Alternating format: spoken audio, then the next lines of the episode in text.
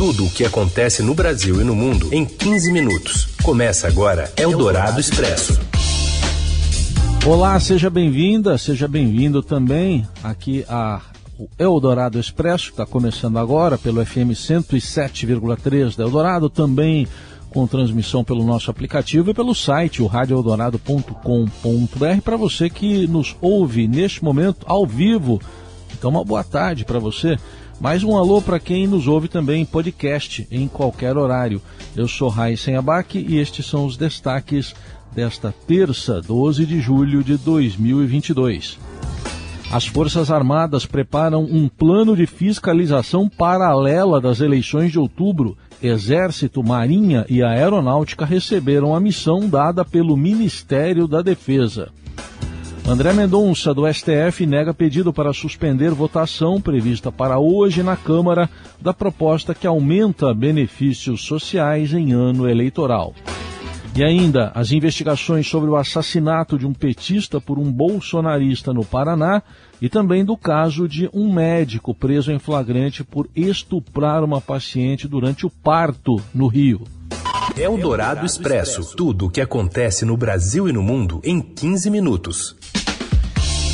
Militares preparam um programa próprio de fiscalização da eleição e provocam o Tribunal Superior Eleitoral nesse momento de tensão que já estamos vivendo. As informações chegam de Brasília com o colunista da Eldorado, Felipe Frazão. Boa tarde, Frazão.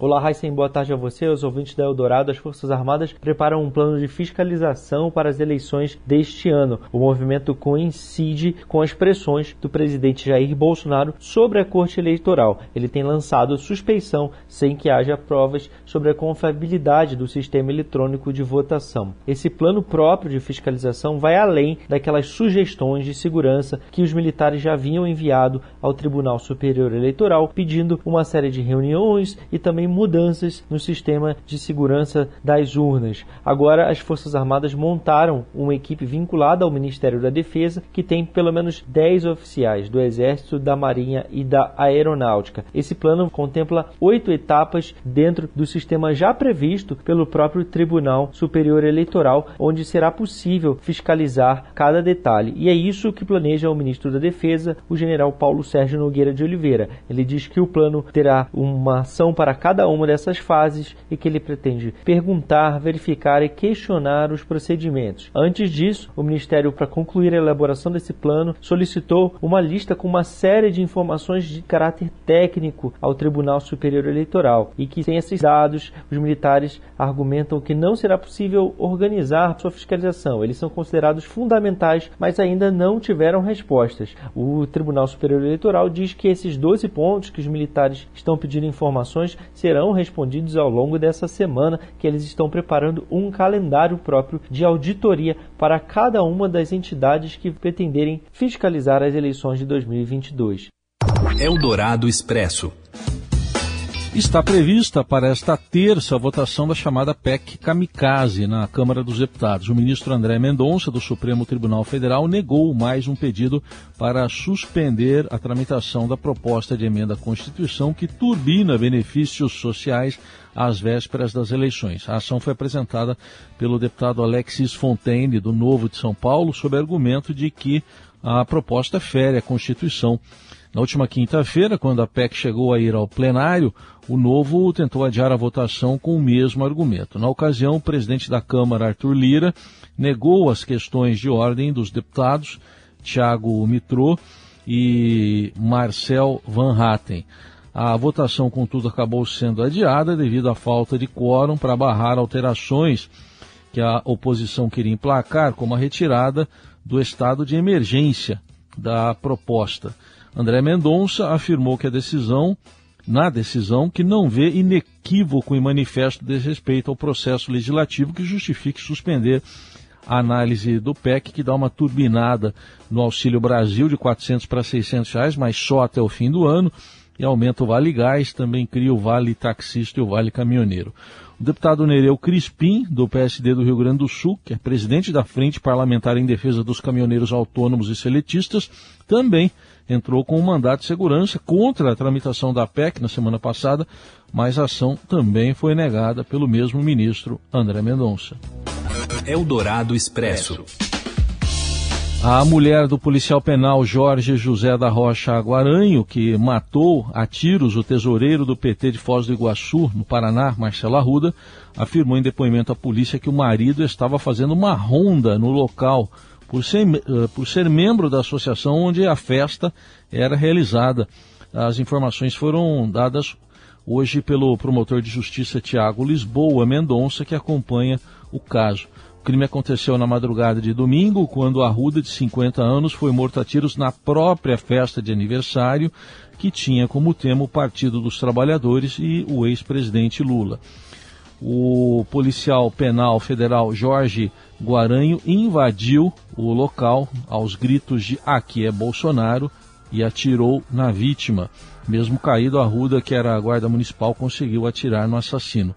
Guaranho teve a prisão preventiva decretada pela Justiça, mas continua internado em estado grave. Eldorado Expresso.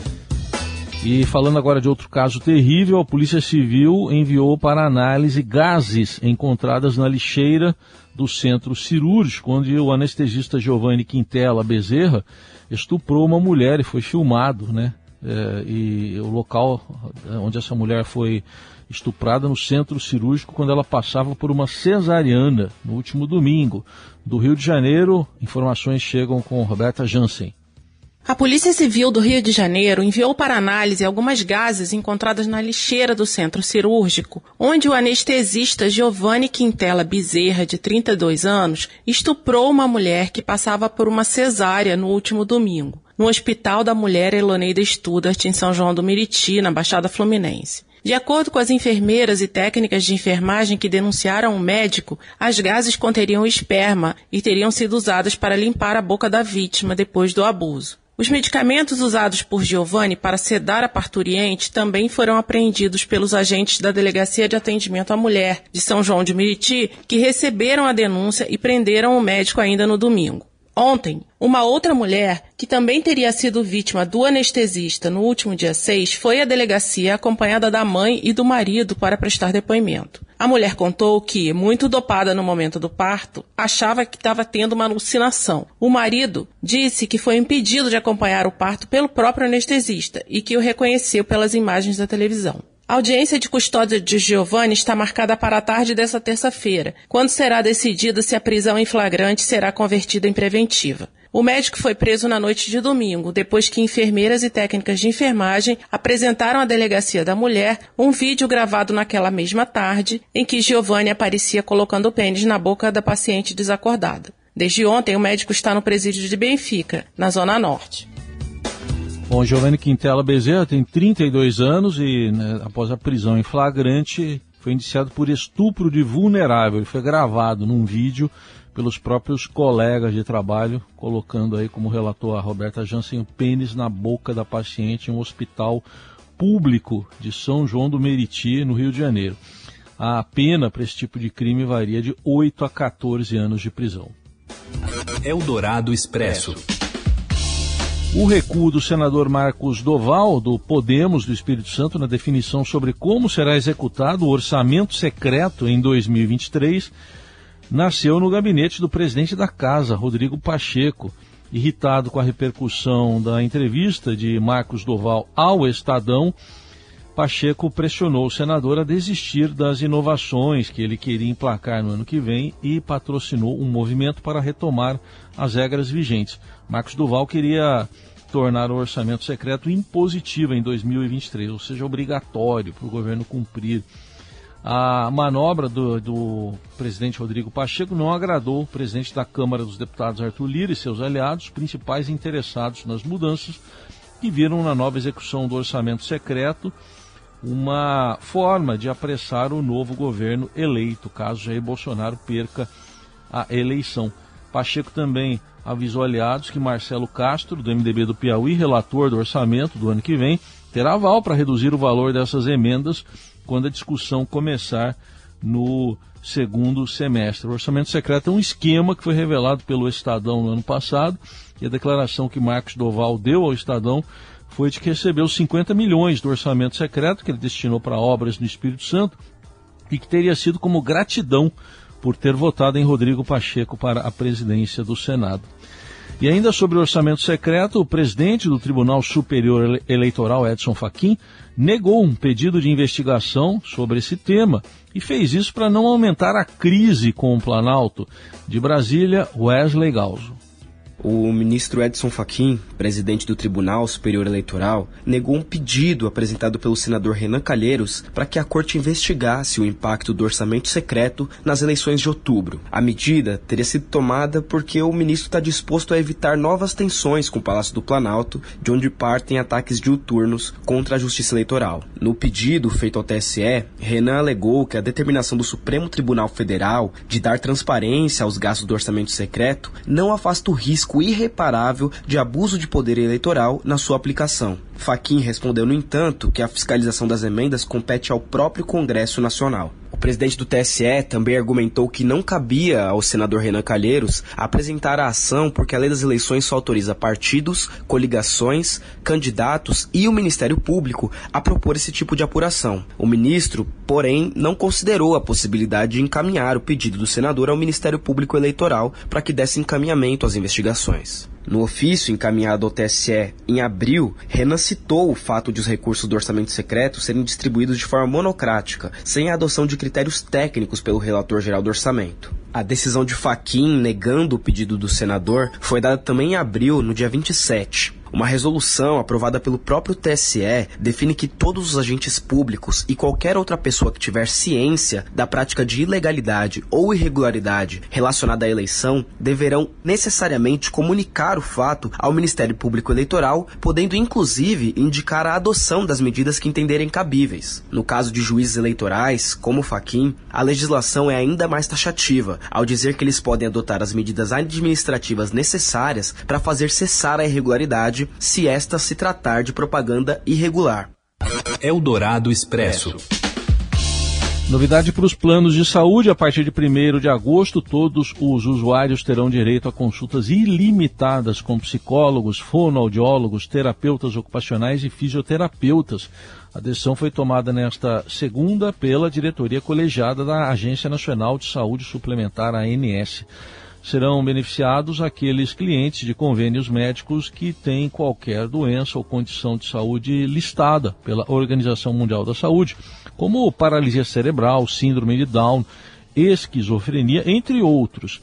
Antes da decisão da ANS, o número de consultas mínimas cobertas pelo plano de saúde variava de acordo com cada doença do paciente. Agora, e às vezes não é nem doença também, né? Tem o caso de atendimento, por exemplo, com psicólogos. Antes da decisão da ANS, então, era com base nisso, e agora o uso é ilimitado e para se consultar com um desses profissionais, basta apenas que as sessões de terapia sejam prescritas pelo médico que acompanha o usuário do plano. O Brasil tem cerca de 49 milhões e meio de clientes dos convênios médicos. Você ouve Eldorado Expresso. Seguimos com as principais notícias desta terça-feira. As taxas de testes positivos de Covid-19 no Brasil já se aproximam nas últimas semanas dos níveis registrados no auge do surto da variante Omicron no começo do ano, conforme dados de farmácias e laboratórios. Especialistas apontam que a transmissão do coronavírus segue alta e alertam para a subnotificação diante do uso de autotestes e casos assintomáticos, que não são testados. Segundo a Associação Brasileira das Redes de Farmácias e Drogarias, a Abrafarma, o mês passado teve taxa de positividade de 32,26%, quando uh, foi de 39,87% em janeiro e de 30,51% em fevereiro. Já os dados da Associação Brasileira de Medicina Diagnóstica, Abramed, indicam que junho teve a mesma porcentagem do segundo mês do ano, mais 41%, 41,08%. Em janeiro, a relação entre os testes efetuados e positivos foi de 44,9%, quase 45%. A Abramed, por outro lado, indica que as próximas semanas serão de queda na positividade. Na última semana de junho, entre 25 e o dia 1 de julho já, a taxa foi de 42% contra 44,6% da anterior. O número de exames aplicados foi 9% menor. De acordo com o Instituto Todos pela Saúde, A alta na positividade de testes e de casos foi causada pelas subvariantes, a BA.5 e a BA.4 da Omicron, que, segundo a Organização Mundial da Saúde, carregam uma mutação que parece estar relacionada a maior transmissibilidade e escape imune, seja de infecções anteriores ou até mesmo da vacina. Eldorado Expresso. Copa do Brasil vai ter mais uma definição agora, nesta semana. Hoje já começam algumas definições. Tem Atlético Paranaense e Bahia. O Atlético venceu o primeiro jogo. Tem também Cruzeiro e Fluminense. Fluminense venceu o jogo. Tem jogo na quarta, jogo na quinta e também expectativa para essa quarta no clássico Santos e Corinthians. Fala, Robson Morelli.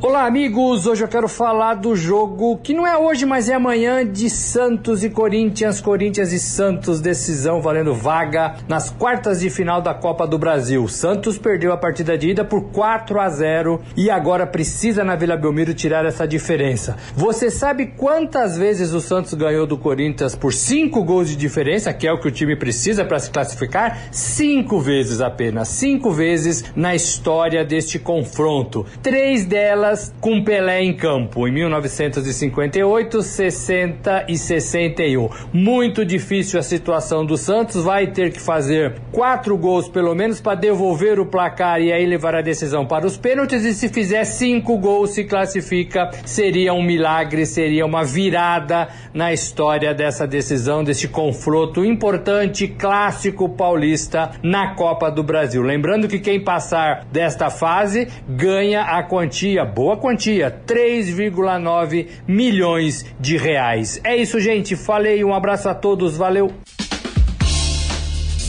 E assim encerramos mais uma edição do Eldorado Expresso. Estive ao lado da Laís Gotardo na produção e na coordenação, mesa de som com o Carlos Amaral e na central técnica o Moacir Biasi. Uma ótima terça e continue acompanhando a atualização de notícias no portal do Estadão e aqui na Eldorado. Até amanhã.